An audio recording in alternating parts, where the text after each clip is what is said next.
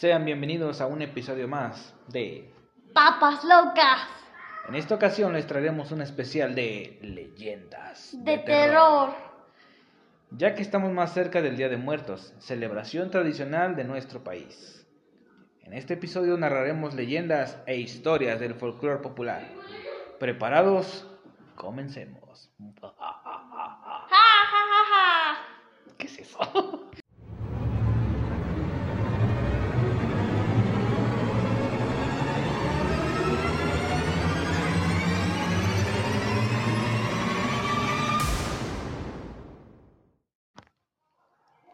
El Día de Muertos es una celebración mexicana, la cual honra a los ancestros y familiares que ya no se encuentran con nosotros en esta vida. Es decir, trascendieron a otros lugares, otros reinos. Celebrada los días primero y segundo de noviembre, en estos días los vivos rinden tributo a familiares y amigos que fallecieron. Se levantan altares y ofrendas llenos de color con los alimentos y bebidas que en vida disfrutaban. Flores tradicionales, velas y el delicioso pan de muerto son solo algunos de los ingredientes que contienen estos altares, llenos de magia Asombro. y encanto. En este episodio me acompaña Jex. Hola. Hola Jex, bienvenida.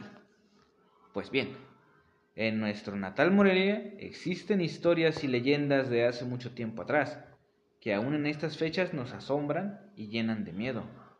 Comenzaremos el programa con la leyenda o historia de...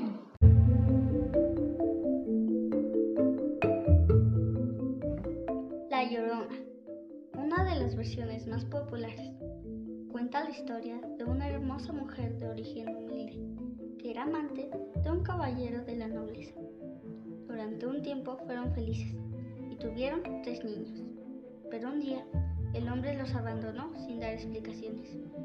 Al poco tiempo se supo que iba a casarse con otro. Este engaño destrozó el corazón de la hermosa mujer. Afligida, decidió tomar venganza de la forma más cruel que se le ocurrió. Una noche decidió despertar a sus pequeños y se los llevó a pasear cerca del río. Por el coraje, una terrible ira se apoderó de ella y los ahogó hasta dejarlos sin vida. Al instante reaccionó al darse cuenta de lo que había hecho y se metió al río hasta que el agua cubrió por completo su cuerpo.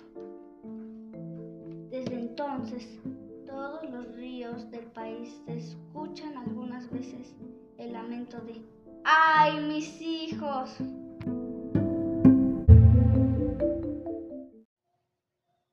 Efectivamente, Jix, tal y como lo mencionas, la leyenda de La Llorona es muy antigua y súper conocida en nuestro país. Es curioso porque en todo el territorio se conoce la leyenda y las versiones varían en diferentes estados o municipios. En sí, la leyenda de La Llorona tiene orígenes prehispánicos, en la forma de diversos personajes con características similares presentes en las cosmologías y creencias ancestrales de los pueblos autóctonos de América transmitido de forma oral de generación en generación. Dicha leyenda ha tenido muchas funciones. Ha servido para espantar a los niños, a extraer el miedo de hombres y mujeres para que sean fieles a sus parejas, para evitar infanticidios por parte de la madre, como parábola de la justicia divina. En la mayoría de los cementerios se cuentan historias de sucesos extraños, apariciones y criaturas que viven o rondan cerca de estos sitios.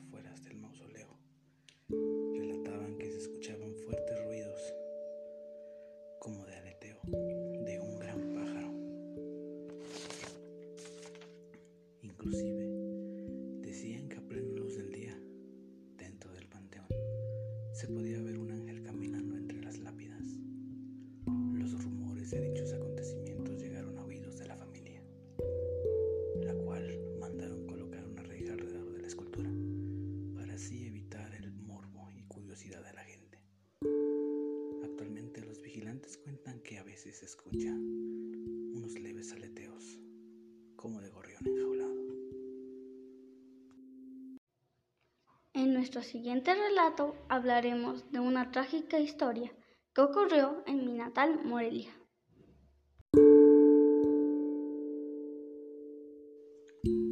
En el centro de la ciudad existe una famosa leyenda que data de la época colonial. Según se dice, los sucesos ocurrieron en una casona ubicada sobre la calzada de Fray Antonio de San Miguel. La historia comenzó en España. Ahí, don Juan Núñez de Castro, un joven poderoso y acaudalado, conoció a doña Leonor del Paso. Desde el primer momento los dos quedaron profundamente enamorados el uno del otro. Poco tiempo después decidieron casarse y luego tuvieron a su primera y única hija, la pequeña Leonor. Sin embargo, para desgracia de la familia, doña Leonor murió una semana después de que la bebé naciera. Pesar del dolor que don Juan sentía, decidió que él necesitaba una esposa y su hija una madre. Así que don Juan volvió a las tertulias y ahí conoció a doña Margarita, quien parecía ser una buena mujer. No obstante, pasaron los años y aunque los negocios de don Juan no andaban bien, Leonor se había convertido en una joven de belleza extraordinaria. Debido a esto, doña Márgara comenzó a sentir celos y envidia de la muchacha. Todo empeoró cuando por problemas económicos don Juan decidió mudarse junto con su familia a la ciudad de Valladolid, ahora Morelia. Ahí logró acrecentar significativamente su riqueza. Aunque el trabajo lo absorbía por completo, don Juan debía viajar por largos periodos a Guanajuato. Fue precisamente durante esas ausencias cuando doña Margarita aprovechó para encerrar a Leonor. La joven permanecía enclaustrada toda la semana, a excepción de los domingos. Esos días doña Márgara le permitía acudir al santuario guadalupano. Fue en uno de esos días cuando Leonor conoció a Manrique de la Serna y Frías.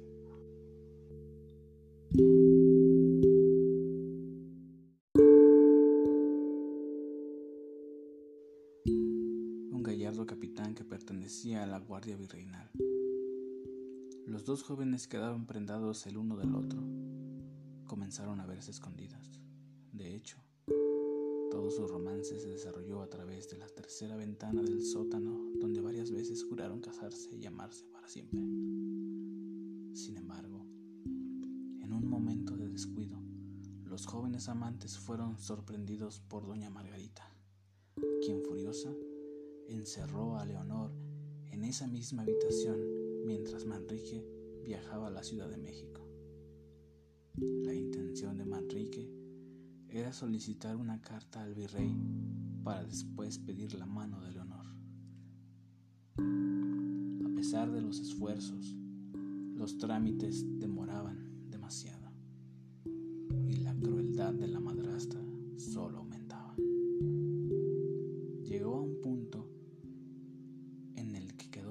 a los sirvientes acercarse a Leonor para darle agua o comida.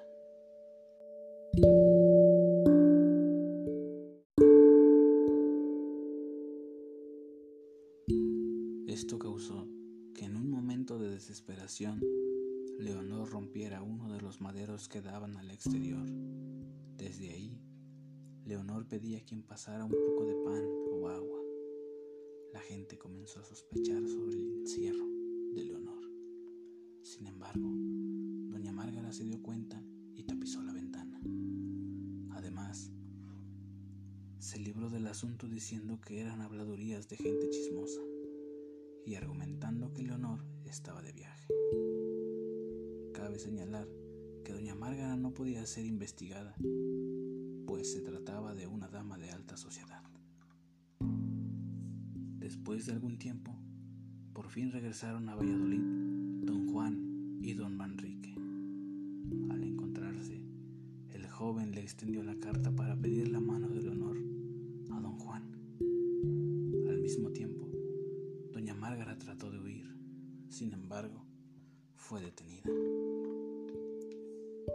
Entonces, una de las sirvientas se dirigió aterrorizada hacia los dos varones para pedirles ayuda. Se trataba de Leonor, quien continuaba encerrada en el sótano.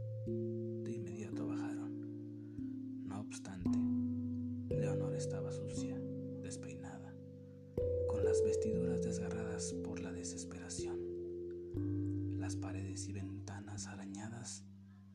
Ella yacía en el centro de la habitación, con un aspecto cadavérico que se había llevado consigo su inigualable belleza, su cuerpo frío y sin vida. Los hombres estaban devastados, aunque aún así decidieron que se llevara a cabo la boda. Leonor y Manrique se casaron en el lugar que los había unido, el santuario guadalupano. Después velaron a Leonor a los pies de la tercera ventana del sótano y el día siguiente el joven Manrique llevó el cuerpo de su amada al último árbol de la calzada y ahí A lo que pudieran pensar, la historia no terminó ahí. De hecho, los lugareños afirman y aseguran que en algunas ocasiones después de las 12 de la noche es posible ver una mano cadavérica que sale de la tercera ventana del sótano, Nacional Autónoma de México. Esta aparición es acompañada de una voz desgarradora que dice, un poco de agua o un pedazo de pan, por el amor de Dios, que me estoy muriendo.